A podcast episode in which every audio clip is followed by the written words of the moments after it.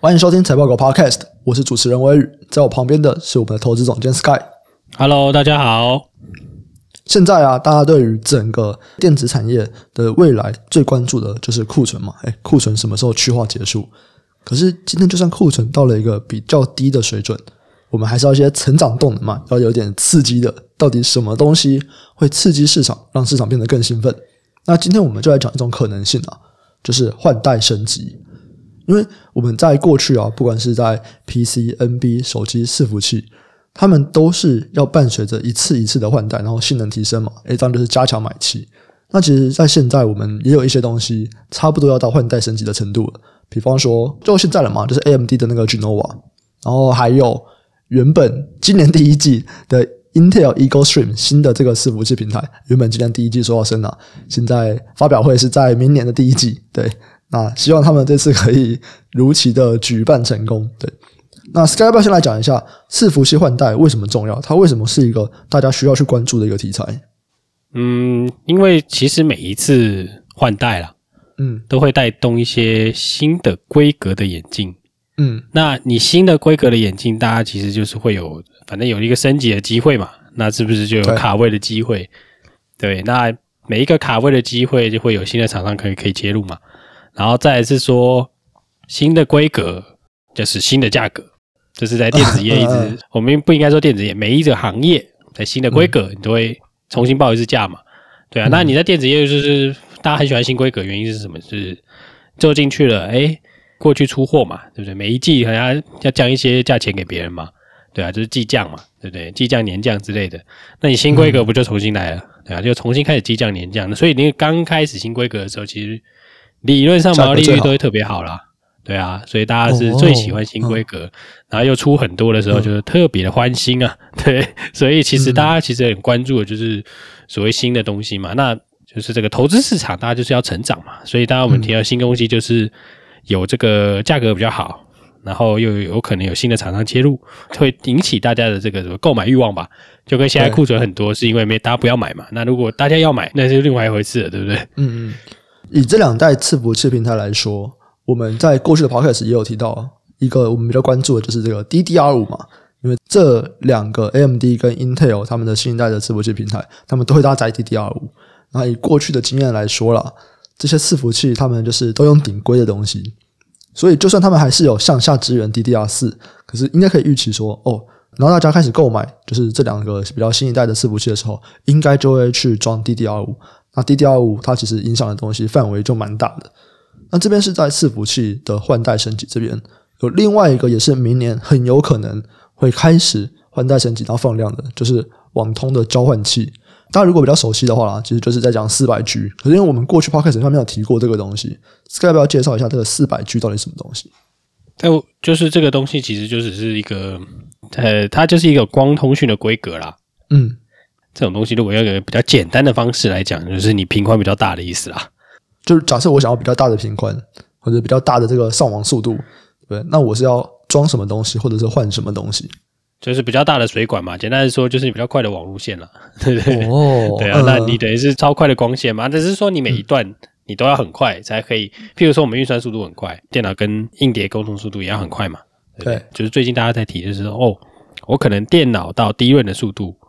也要很快，嗯，这是放在旁边的 DRAM，他觉得走中的距离很远，所以要很快。嗯、那要更快，因为我们现在这个运算更快嘛。我们大家可能是啊 AI 啊，或者是什么视觉的判断啊，什么的自驾车啊什么的，对，那有可能要不断的及时运算，那是不是要更快？所以这一段以前是走板上的线路嘛，嗯，那未来可能就是有机会就是走那个细光子，就是走光的嘛。哦哦，这就是 Intel 的那个细光计划。对对对，矽光计划，但矽光计划其实不是指那个 CPU 到 DRAM 的那个连接啦，但是反正大家会越来越近，以后后来大家都封在一起了嘛，不然怎么会有三 DIC？后面上面就背一个记忆体啊，对啊，嗯、所以那个距离，然后那个呃传输的方式，那其实都是就是所谓的电脑的快，就是来自于这里嘛。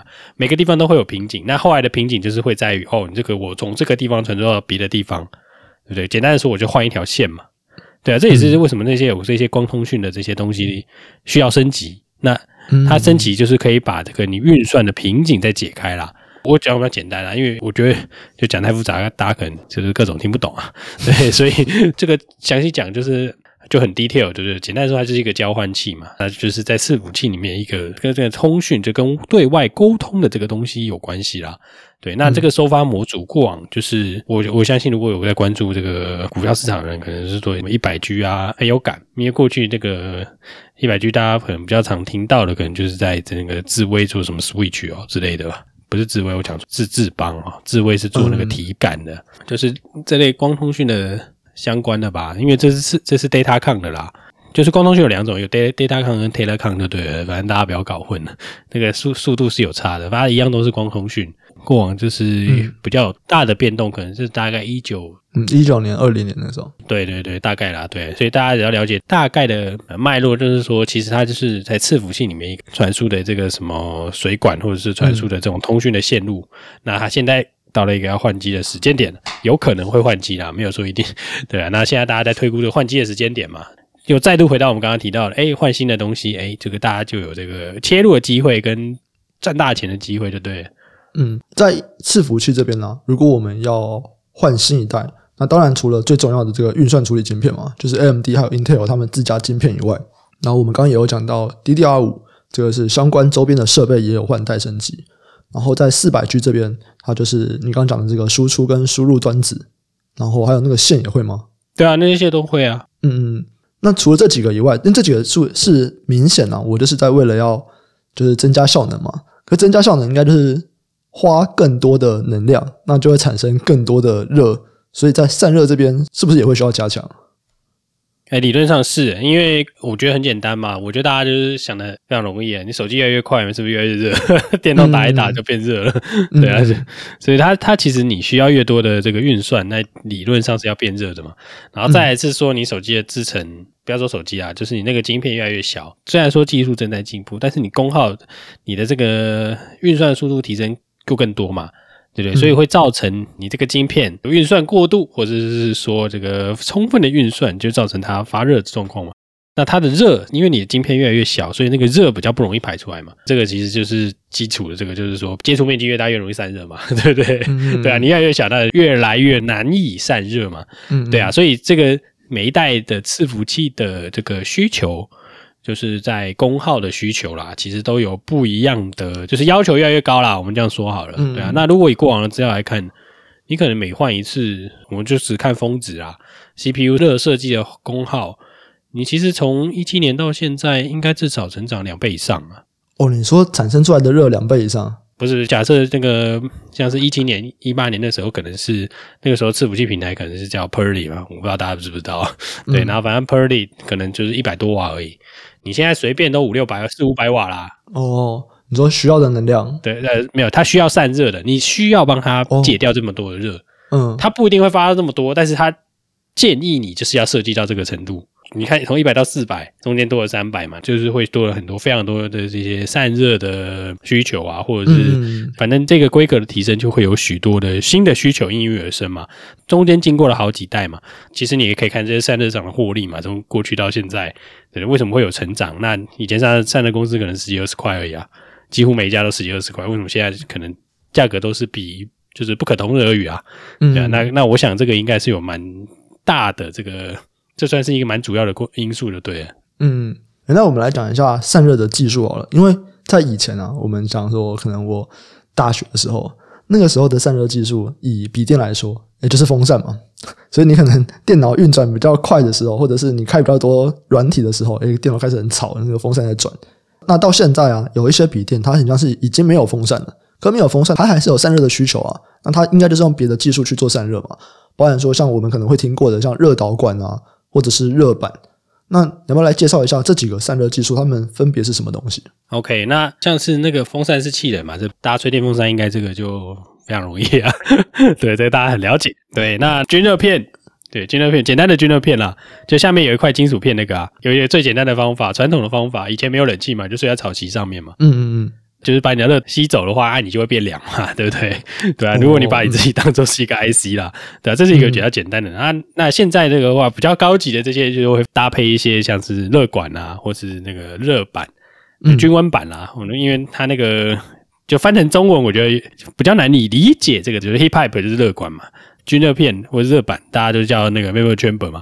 那这两个东西，其实他们其实应用到的东西，就是一个比较新的这种技术。那这个有很新吗？也也没有到很新啊，对，十几年前就有了。对，那那这个东西其实物理一个很传，哎，这也不能说传统哦，只是小时候你就知道的东西，只是你没有发现。这种这就叫做相变材料了。就是你的这个相的改变，或释放，或那个吸收大量的能量，嗯、对。那最简单的讲法就是，你大家都学过嘛，一百度的水跟一百度的蒸汽是不一样的嘛。对，它中间要有一个气化热。对，你要一个气化热嘛。简单的说，你要吸收能量啦。这种气化热，只我觉得那理化那个弄出来一个新梗，对不对？新的新的名词啦。嗯，反正你只要有变化，你要从。不一样的形态的改变，那你可能就需要一个能量去冲过，有点像阀值的东西吧？对，那这个东西，这个吸收充放的这个能量，诶，其实可以拿来作为拿来吸热，拿来这个调节温度的那个应用就对了。那水的应用其实比较多，大家看到热板热管就是因为用来水的应用嘛。你看那个管子是很薄薄的，有没有？那里面其实是很像毛细孔，因为水里面水有毛细现象啊。嗯。所以里面就是装水哦。对啊，其实理论上是水，水跟水蒸气会在那个管子里面跑，所以漏气的时候，你那个那个管就没用了。一开始的时候，那个大家良率不好，有没有？就是大家焊一焊，焊一焊，盖就喷水了，没有，就是这个气就流出来了啦。对，那焊一焊好烂，这怎么那么烂？就是喷气啊。对啊，我是说这个是讲的比较那个，就是就是大家说笑啦，但实际上就真的是一开始大家技术不好，就是会漏气。你越做越薄就。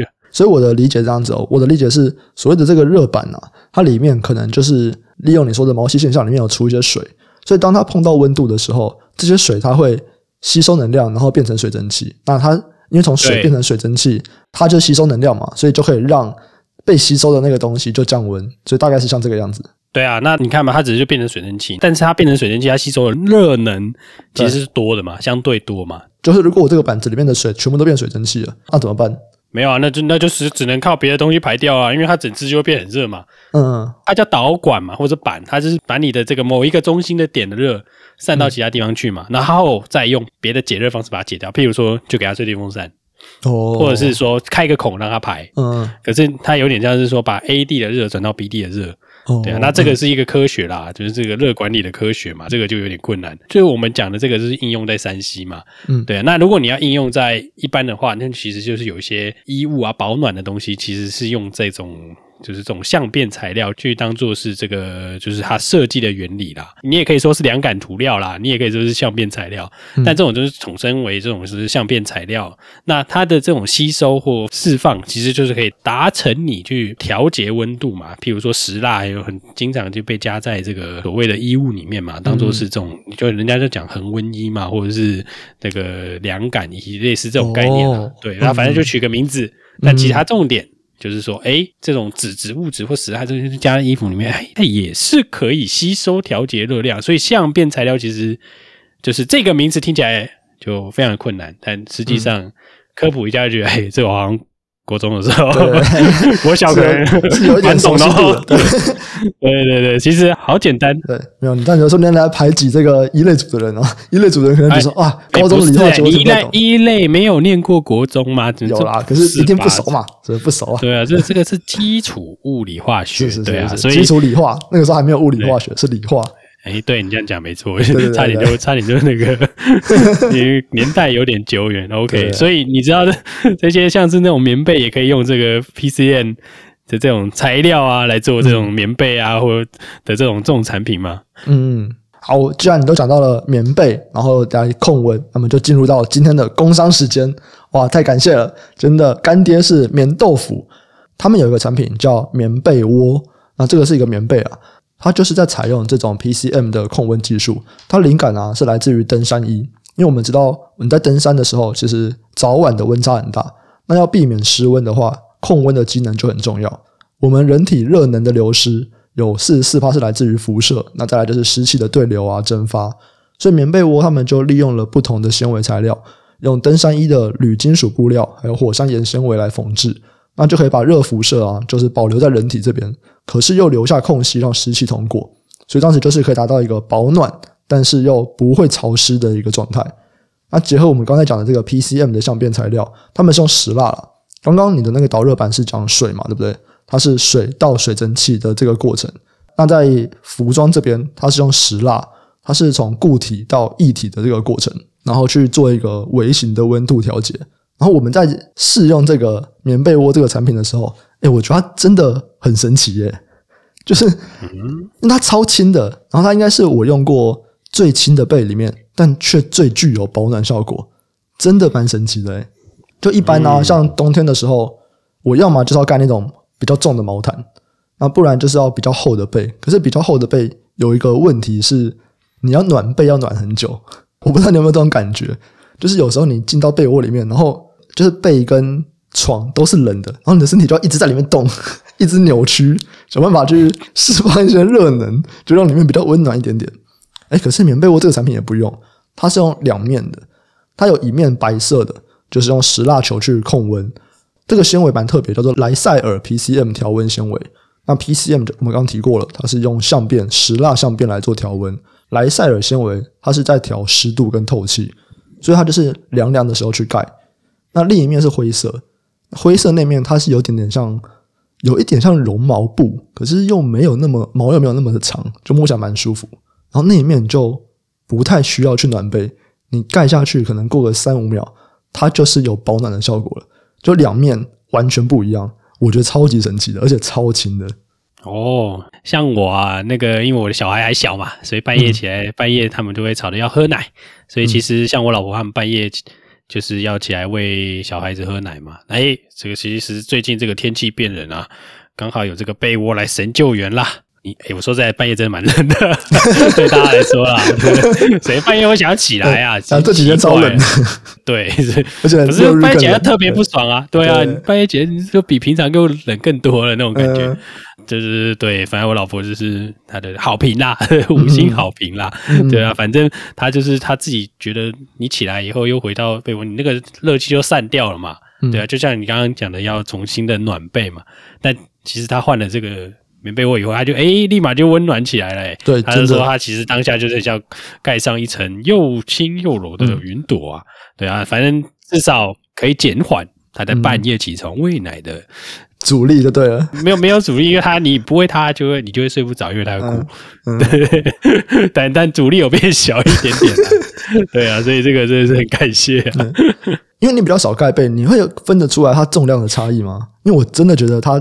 的这个重量真的是差蛮多的，我觉得是蛮轻的啦，就是相比一般的那个你以前过去大家那种厚背吧，对，冬背真的蛮轻。当然，当然我老婆比较有感啦，但是像我这个就、嗯、对我这个是异常的 异常体质，自自带踢背的这个被动技能 的没有在盖背的，管你什么背都都可以踢掉的。对，如果以那个单人背来说啊，它的重量大概就是一台 MacBook Pro，就是你就想，你就整个人的被子哦，哎，跟一个笔电重量差不多。不是啦，你那 MacBook Pro 谁知道啊？谁会把 MacBook Pro 盖在身上啊？我们应该很多果粉吧？不会盖在身上啊！他不然你现在把它打开，盖盖在身上啊？盖盖看啊！它还有一个，呃，我觉得算是它特色嘛，就是蛮吸引人的特色。一般来说啊，如果大家在盖比较有机能型的被料，就是比方说像羽绒被或者是蚕丝被，哎，这些要清洗其实都蛮麻烦的。像羽绒被一般来说清洗就建议干洗。好，这个我刚好略懂，这个略有研究，略略有研究羽绒产业，因为羽绒那个东西不能吃啦，对，所以那个贵的贵的那种羽绒都是理论上是不能洗啊，可以洗的你就知道这这是假的，假的，不然怎么可以说是假的？含绒量不高。哦，OK OK，因为它其实给你看，你会觉得你以前都会觉得羽绒衣是羽毛，里面的塞满羽绒，其实不是，对对对，啊，其实你要看那个含绒量，含绒量越高越贵，那那个什么。不一样的毛的价格不一样哦，哎、欸，你看到那一万多块那什么 Moncler 啊，那种高级货的鹅毛，然后而且是要靠水的那一面，嗯，就是它腹部不是有在游泳吗？有没有？对对对，那个钉说是最贵的。啊，我是没有买，因为我刚刚有提过，我这个每天都穿短袖的。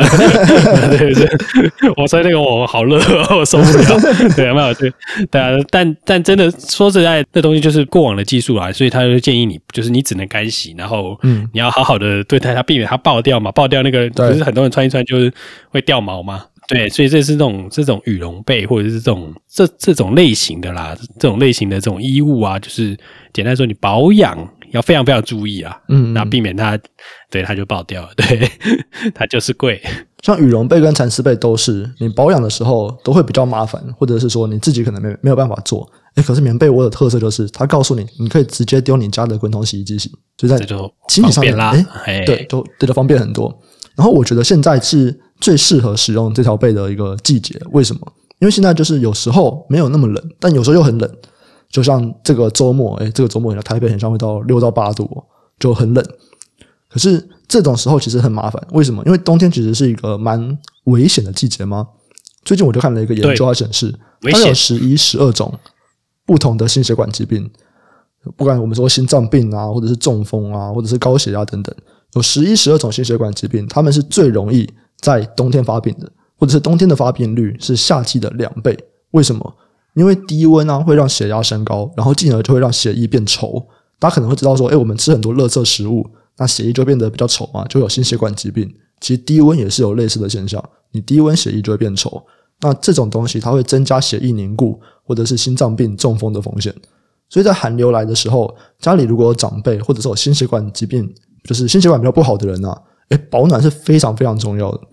但问题就是，一阵有时候冷，有时候不冷，就会很懒得换被，你知道吗？我总不可能我很冷的时候我盖一条，然后没有那么冷的时候我又把这条线收回去，再换下一条，就很麻烦呐、所以在这种时候，诶，棉被窝就是一个好产品。为什么？因为它两面是不同的温度，所以你就是只要用一条被，你就可以在不同的温度下面去选择那一面来盖。诶，翻面就比换被轻松很多吧？对，呃、我是很懒了，没错。我觉得要拿出来好麻烦的，我就一直盖啊。冬天就以前呢，叫我吃好麻烦的，就一直洗冷水澡。对，对，大概就这么懒。所以现在大家就是用一条被，只要翻面盖，你就可以达到两个不同的功用。然后我们金主爸爸还有送优惠的链接，岁末年终啊，棉豆腐就邀你一起让身体暖暖，荷包满满。从今天到十二月二十九号，你在官网输入优惠折扣码 STDOG，就可以享有棉被窝五百元的折扣。可以再讲一次哦，这个折扣码是 STDOG，你还可以去叠加官网的多件优惠一起使用。那这个优惠期限它只有两周，你现在就可以到我们的资讯栏位去点击相关的链接。哇哦！啊，终于终于有干爹愿意发我们的狗粮了，不要断吹啊！呃，太棒了，救助流浪狗，好不好？你的女儿有新的食物可以吃了，哎，真的，给你女儿红包，欢迎大家拍打喂食啦！对 对，哎，最近就是小镇的小孩也出生了嘛，哎，真的，大家的小孩都出生了，欢迎大家喂食啊！好，下一个主题我们来聊巨大，这个也是。这一周很热门的一个主题啊，那我先来帮大家简介一下这是什么事情。巨大就是捷安特嘛，它应该是全球最大的这个自行车制造厂哦。那最近就有新闻揭露，他们给上百家供应链一封内部信件，他就说，随着疫情啊逐渐散去，然后世界的各国逐渐解封，自行车过去那个爆发潮就像雪崩一样一系崩解，市场库存之高创五十年的记录。他们就说，诶他们脚踏车卖不出去了，现在这个库存堆满仓库卖不出去，然后他们就跟这些供应商说啊，我应该要给你的钱，这个票我要延长票期四十五天，哇，这等于说我本来我现在要给你钱，现在我说，诶，我一个半月以后再给你钱，这个其实影响蛮大的，所以市场蛮震惊的。他就自己发一个那个，就是有点像檄文的那种感觉 哦，对，告诉大家说，哎，刚好。哎，卖不出去 怎么办啊？大家共体时间呐！就像那个老板跟你讲说，嗯，你的年终奖金靠少一个月，对，因为公司没有钱，对，就是这么简单。等我卖完再给你。对，但供应商怎么办？他也不能再向上了啊，因为巨大可以这样讲，是因为你看，就是有本钱这样讲的人，就是他地位够重要嘛，议价能力够强，那他在上面的人怎么办？就只能含泪了，因为毕竟是他的公，大家要共体时间嘛。嗯，对啊，那这个 要回去，如果就是有什么不满，就回去跟老板讲啊，不是 回去跟你的那个供应商讲。对，那这我一定一层压一层啦。说实在的，嗯，对，你终端最大嘛，然后往前就是议价能力高低嘛。你议价能力越高的，当然他可以有这种话语权嘛。对啊，我就不相信他会跟 Shimano 这样讲。啊，我帮你延二十五天了，四十五天了。许马诺跟你说啊啊，没没卖贴啊，对不对？把个心意卖走啊，对不对？啊，不然拉倒啊，哈哈你就怕啊，没有我不没问题啊，对不对？对啊，这一定是看公司的啦，嗯，对，因为他之前缺料就缺那个嘛，变速器那些的嘛，嗯嗯，对啊，所以像许马诺可能就。可能没有收到这封信啦，这封信可能没有寄给他。那你怎么看这个事件？就是为什么巨大会这个样子？然后再来就是，可能有些人会好奇啊，嗯，我那信他跌了那么多啊，这间公司又不太可能倒，那它是不是一个投资机会？我想会是一个很值得关注的机会啦。我觉得这这个是很明确的嘛。但是让子弹飞一下了。哦，对啊，你是这两天你要去接货，你这个是短线高手啊，那这个也是可以啦，对吧？对不？对啊，但如果你是一个想要一个长期投资，嗯，我们也不能说长期投资啦，就是价值投资嘛，或者说你需要一个比较优、比较好的价位，那你需要有更多的资讯去判断嘛，那时间可能就是一个很好的这个让这件事情发酵。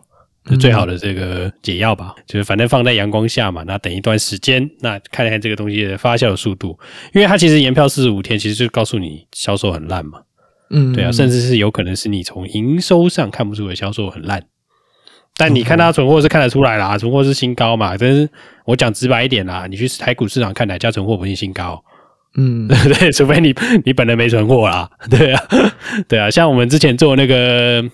我们前一阵不是有讨论一下那个电子业的存货？对对对对，第三季，哎、欸，恭喜你也是新高，对，没有问题，就是新高啦。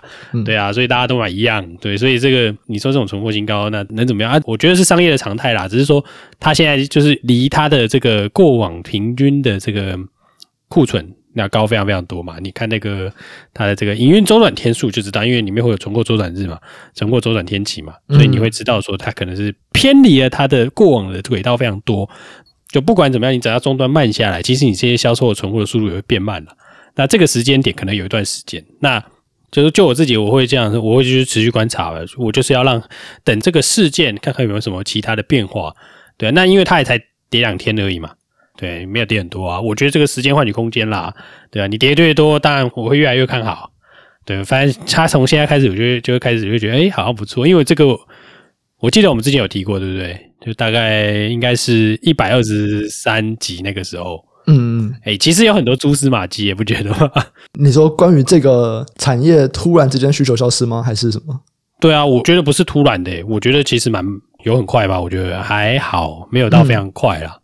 嗯，也应该说这个时间点不是突然啦。我觉得大家突然是因为就是你突然看到这个东西，你觉得是突然嘛？对，但如果你有在追踪我们的一些一周产业大事，嗯，对，其实 Shimano 从五月就开始讲了，对，因为其实这个全部的缺料，它就是缺一个关键的零组件嘛。那大家都知道，那个关键的零组件就是变速器。就我刚刚开始在说笑啦，你一定不敢跟 Shimano 讲这个，这是因为你是缺 Shimano 这些东西嘛。那 Shimano 不交给你这个东西，你没办法出货嘛。所以你为什么库存会堆这么多？就是这中间的有这个。有很多半成品？存货管理的问题，对，有很多半成品嘛。那市况突然冷下来的时候，你可能原原本预期会卖一百台，嗯，对，但是你这一百台全部都是半成品，你缺了一个关键零组件，但是是市况突然冷下来以后，变卖五十台，那就会变成现在现在这个状况嘛。嗯嗯，你从五月来看，其实徐茂德就告诉你嘛，高阶自行车没问题，就是缺缺到爆，对不对？我现在产能 fully support，但是中低阶看起来没那么缺了。嗯，这可能就是第一个，你可能就是哦，这个可能要关注，注意一下了。对对对，关注而已。对，九月又讲一次，哦，十一月又讲一次。哦，所以等于说，像你刚刚说这个 Shimano，它是变速器大厂嘛？哎，其实它已经讲半年了。对啊，因为一开始你可能也会看一下嘛，我就说要让子弹飞一下嘛，对不对？对，对，对。你五月多已经看不懂了，就是到底在搞什么鬼？我说你就是不考量其他因素的话，嗯，在其他条件不变下，你你是没办法判断的。你只能说是说好，这可能是一个讯息，那你不确定它是正确还是错误嘛？嗯，对对。那所以你要需要时间看看有没有更多的东西来提供你判断。哎，九月又讲一次，对不对？十一月又讲一次，那到包含自己巨大公司的法说会嘛？对，他自己法说会也是对这段就是讲的比较哦，我们都觉得没问题啊，对啊，那只是看起来销售速度比较慢呐、啊。对啊，那个没问题，那句话就当没听到。中低中低阶就是销售真的比较慢，你就你就懂了嘛，对不对？他以为他不可能不可能开个法都会跟你说啊，公司被斗啊啦，对吧？这公司被杀啊，对，不可能嘛，对啊，所以有一定有一些弦外之音，你可能要了解一下，你就搭配了产业的讯息嘛。对，那我们这个上一次讲的是什么？一百二十三期是第是几月？五六月对不对？应该差不多第二季左右吧？对，五月二十。对啊，那那其实差不多。那个时候，我们我记得我提了一个那个，就是疫情之后到底这个需求会不会持续嘛？对。那现在看起来就是不会持续，因为你那时候如果再加上这个产业循环的一个，这个是一个角度来看好了，就是说大家会不会每天买自行车啦？对，对嘛？事实证明就是告诉你不会啦。大家可以再回去听我们第一百二十三集，在第一百二十三集的时候，我们就有提到啊，就是在通膨飙升啊，大环境比较不确定性，然后更重要的是这个补贴变少。因为我们知道，在过去两年，欧美电动自行车卖很好，主要就是因为他们有很多很多的补贴。可是，在那个时候，我们就提到这个补贴变少啊，欧美的自行车产业可能高点就已经过了。那尤其是电动自行车，可能要更加的注意。当时就有提到说，台厂的话，就巨大美利达可能要小心一下风险了。那现在其实回过头来看，就是这样过了七个月，哦，他的确啦，就是变得。就是这种存货很多嘛，就当时可能只是说小心风险，但他们可能那个刹车停不下来，他们还是在继续做。他没有装刹车啦，哦，他就是那个嘛，不要让刹车限制住你，好吧？追了就对了啦。对啊，这样看起来就是真的是存货控管有点问题了。这就长边效应啊！你说真的，你说有没有问题？这个我觉得就是如果大家 Apple to Apple 啦，就大家都有嘛。对啊，那只是说程度的强烈，或者是就是属于 minor 的状况呢，这样子啦。对啊，嗯、你说长边效应这个我们也提过嘛，就我们也讨论过，我们觉得说这个东西到底会不会消失？对不对？现在事实告诉你，现在不会消失啦，大家都会中啦。对，因为这真的是产业的，诶，这跟买股票有点像嘛，对不对？Fear of missing out，你今天没被存货哦哦，但我下个月要大赚了，你没备货，你死定了！我跟你讲，到时候被老板吊起来打，所以就备超多啊，我备超多给你。对，没错，就是我们就是反正一台解决不了就备两台嘛，两台解决不了备一百台啊。对啊，现在就是有点这个概念嘛。诶，所以你会觉得说，那如果要看投资的话，这件事情其实还不算个结束啦，可能还要再摆一阵子，然后来看懂说它的状况到底是什么。对，就是他的这个做法也蛮特别的嘛，他是直接跟供应商说，诶，我要延我的票期哦，因为很明显他的现金是周转不过来的，就不管是说他可能钱不在台湾，可能在中国那边。或者是一些其他原因，但是很明显他钱周转不过来，然后他又不太想去跟银行借钱，因为可能跟银行借钱比较贵，对不对？现在又升息，跟银行借钱比较贵，不如就跟供应商说：“哎，我钱晚点还。”哎，我有发现他这个四十五天是怎么来的？嗯，怎么来的？就是我自己随便乱推的 啊，没有没有随便乱推了，就就这个他的财报，我们来算一下嘛，对不对？嗯、我们用一些简单的数学，反正我们就用那个啊，存货周转天数嘛，过往都是一百五十天啊，存货吗？还是现金周转？不好意思，是现金周转天数。哦，嗯，对，现金周转天数过去是一百五十，大概在一百五十啦。它一个波动，对，对高点我们就抓高点就好，一百五十。诶，第二季是一百九十八天，哦，四十八天，所以。哦我要展延四十五天哦，这个终于让我懂了，这个公式真的是很有道理啊，真的是蛮好用的哦。它其实从二二年开始，就是这个东西就开始变很长了。对对对，就是营运周转的这个整个周期就变很长。诶，这边也跟大家讲一下好了，这边跟大家说明一下这个东西，就这个现金周转天数，它指的是什么？它只是说，诶，我现在手上有一笔钱，那我这笔钱呢，我会先去。买材料嘛，然后材料做成就是半成品，做成成品，然后我会卖掉。可卖掉我不会拿到钱啊，就是它会有一个应收账款的一个周期，所以我卖掉以后到我应收账款实际的拿到现金，好，这就是一个循环。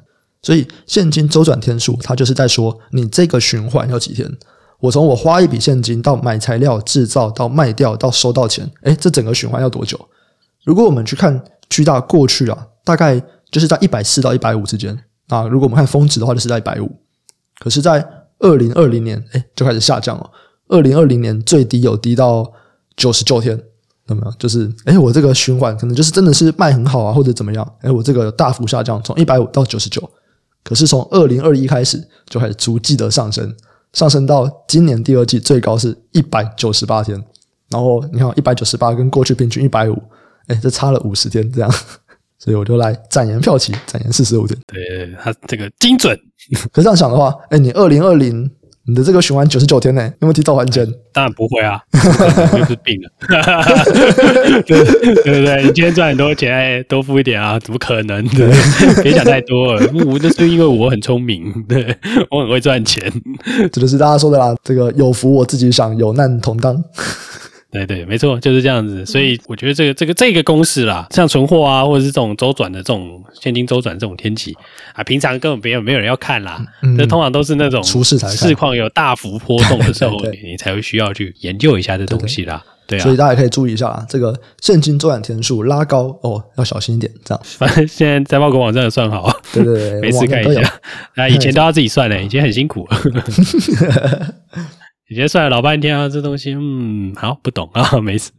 就是说实在，我觉得巨大的管理阶层可能早就知道这件事情了，哦，只是说他有些决策是没有办法刹车的，嗯，对，因为其实你看他的这个重大讯息吧，嗯，其实你有发现说，他其实今年有增资，诶，哦，对，他其实是你看他，他其实过往蛮少在做增资的操作，他今年是现金增资加 CB 哦。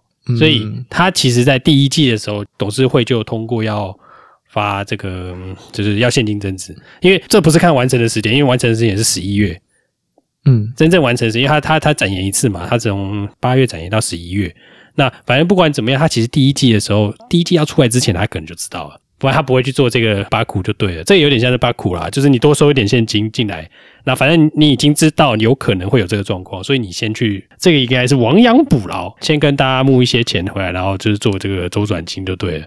我自己推估啦，大家这是这个事后论啦，对，我觉得他可能有发现这个东西，对，不然他不会这么明确的在这个时间点去做增资。嗯嗯嗯，所以除了你刚刚讲的这个增资以外，然后。我他其实算是各种手段想办法去拿到钱的，不管说我发可转债，我增资，然后现在去展延票期，他也跟银行借了蛮多钱的。现在他们的这个银行的这个长短期金融借款是历史新高。可当然了，你公司越来越大，本来借款就越来越多，所以如果我们以就是长短期金融借款的这个负债比的话，就历史上面来看啊，大概是第二这样。它最高的时候是在二零二零的第一季，当二零二零第一季的时候借钱可能是为了。加紧出货，那这一次的借钱可能是为了避免现金嘎不过来的这个状况，所以感觉得出来了，他们应该真的是可能在今年年初就知道了，可是也停不下来，东西也都买了，你工人还是就先继续做，可是真的有可能嘎不过来，然后就赶快想办法去筹钱了。诶，对啊，因为你看那家普通股股本上一次增加是二零零九年呢，嗯，其实蛮蛮久没有做增资，所以那时候我有看到，我就觉得诶，可能可以那个。关注一下，因为市况一定是不如预期啦，所以他他才会发这些这个 告供应商文嘛。对，嗯，你有看那个他本文吗？很很多人把它解读出来啊。反正我看到有人在讨论，就是诶很多惊叹号，超多惊叹号的。嗯，就是他有很多的啊，这个希望大家共体时艰。惊叹号，创库存创新高，惊叹号，就大家在讨论这个这一篇文章到底是有多么的令人震惊，到底有多震惊？对，到底有多震惊？大概有 七八个惊叹号吧。一篇文章来说，算是蛮少，蛮少见的。对，对啊，就是我觉得，就是比平衡来说啦，就是你说他们到底有没有判断错误？一定有，这肯定的啦。嗯，只是说他判断错误之余，有没有来亡羊补牢一下？我我想应该是有的啦。也有也有，就也不是现在了。对啊，那他给你延四十五天，也是有原因的啦。对对对，好像好像蛮合理的哦。对，嗯，没错，因为我现金就是有四十五天高不过来嘛，所以我就延四十五天。对啊，所以就整个这件事情看起来合理嘛。但最重要的驱动还是很简单的，最重要的原因，那那个原因到底消失了没有？就是你的这个电动自行车或这些自行车。你的销售力道到底什么时候可以恢复？嗯嗯，那上一波是来自于补助，对，我们不能说全部来自补助，但是有很多的补助。那这个时候就是要看说你有没有换车潮，就像我们刚刚一开始提到的这个，虽然是这个虽然是跟业配有关系，但是这个换机潮或是换车潮，这会是一个大家观察的指标。所以这个点会是说说它到底下一个呃，你说它营运好转。的迹象是来自于什么时候？对，那这可能会是一个。那第二个可能是，就是今年大家销售都，他都已经买过，明年可能大家会重新回来买。但是你对这种有点像是资本支出型的，这叫耐久财吗？脚踏车算耐久财吗？我 我也不知道。但是反正这种这个这种车型的这种这种东西啊，如果你把它当通勤工具，它可能是耐久财啦。对，那它的换机的周期有没有这么长？对啊，这个我是觉得可以，大家可以去思考一下啦。那反正这个东西也正在风头上嘛。对，那这个就是股价的修正，可能也是就是还还在正在持续当中啦。对啊，大家也可以看一下这个，就是这个子弹会飞到哪里啦。我一直都觉得很急着下决策不是一个好的方法。嗯嗯嗯，好的，那今天这一集啊就先到这边，也感谢棉豆腐的赞助。我自己是蛮开心接到他们家的赞助了，因为你不是有全套吗？没错，我的床垫大概四五年前，对，我在换的时候，我就是用他们家的。哦、对，那现在就是又收到了一个棉被，对，非常的开心。看来你这个是产品这个品牌大使，可以 OK。哎，他如果要来一个长期合作，我也 OK。那棉被窝这个啊，它它真的是我觉得在就是这个重量轻薄的重量里面，真的就是最保暖的，而且它两面。这个温差其实体感的差异也很大，我觉得非常适合像这种有时候没有到那么冷，但有时候又很冷的季节，你只要换面，你就可以非常方便的去调整你想要的温度。那再加上冬天真的是一个比较危险的的季节啦，对于一些年长者或者是心血管比较不好的人，都要更去注意保暖这件事情。所以不管是你要去自己用啊，或者是送给你的长辈，诶，我觉得都非常的棒。那大家都可以上棉豆腐的官网使用财报狗的优惠码 STDOG。好，那喜欢听众朋友啊，都欢迎给我们五星好评，并且按下订阅，分享给你的亲朋好友。如果对节目啊有任何的建议，也欢迎留言。有任何业务合作的需求，都可以到我们资讯栏业务合作的信箱。我们这集就先到这边，下集再见，拜拜，拜拜。